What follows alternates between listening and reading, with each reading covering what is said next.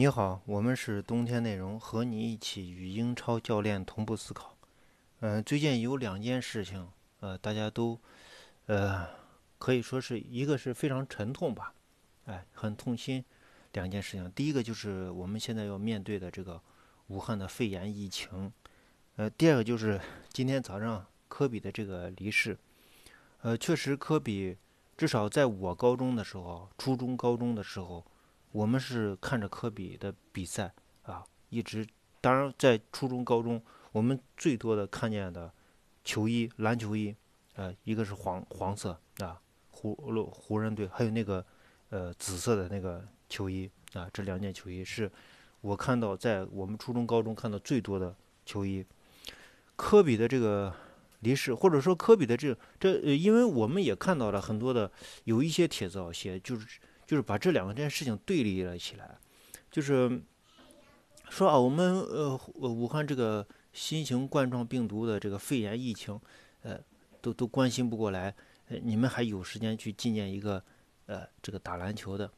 呃，其实这这两个其实并不是冲突，这是不是一个维度的人，这不能不是一个维度的事情，它不能这样对比啊。我们怎么去认识？我觉得呃可以给大家提供一个参考吧，就是我们前面说过。就是在这个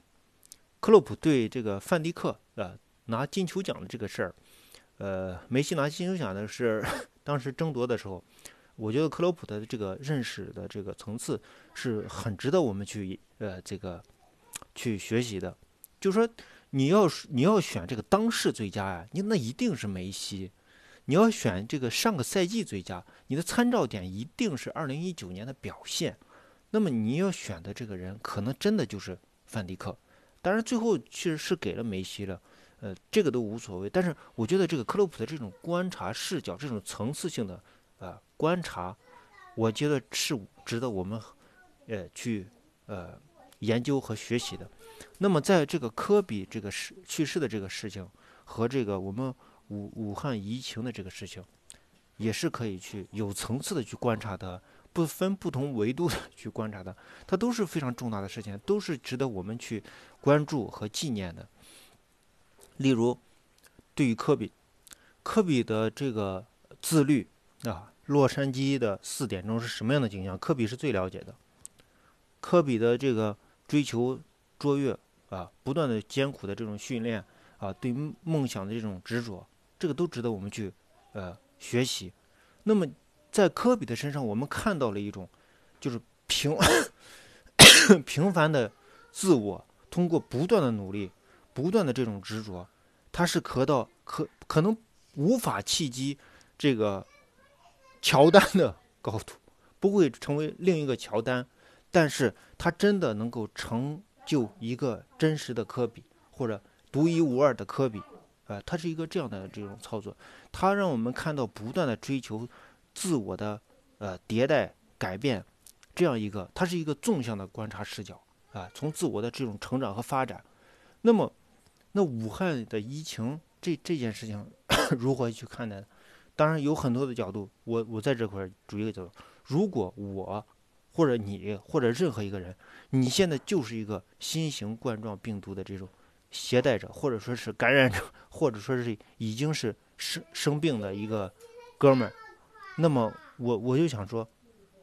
每个人心中都有一个更加完美的自己，都希望成为科比那样的人，所以大家去纪念科比，其实是对自己的一种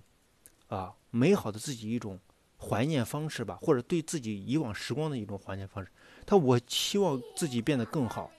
这是每个人的愿望，包括有有染感染疫情的人。那么我们现在。例如医护人员去帮助他的时候，他这种过程是医护人员给每一个想成为科比这样的人，给他一次机会，啊，不要让肺炎去去去帮助他和肺炎这种肺炎病毒去做斗争，啊，是一个这样的过程。我认为这是一种横向的去，呃，就是从每一个人每一个人，他帮助每一个人去实现更好的自己。实现可能成为另外一个科比，在他的专业领域成为科比，他我觉得应该是一个这样的认知。那么在从这两件事上根本没有对立的这种可能，所以不可能说厚此薄彼或者怎么样，因为每一件事情都有每一件事情的位置，我们都应该去合适的去解释它，去认知它，啊，这个就是我们对这两件事情的，就是我看到有一些帖子写的啊那种，我根本我我觉得就是胡言乱语，就是非常简单的线性思维，非此即彼，就是这种简单简单的思维，我觉得，呃，我们大家都在进步，都在成长。应该，嗯，应该不应该再出现这样的观点？呃，我们是冬天内容，和你一起与英超教练同步思考。谢谢大家。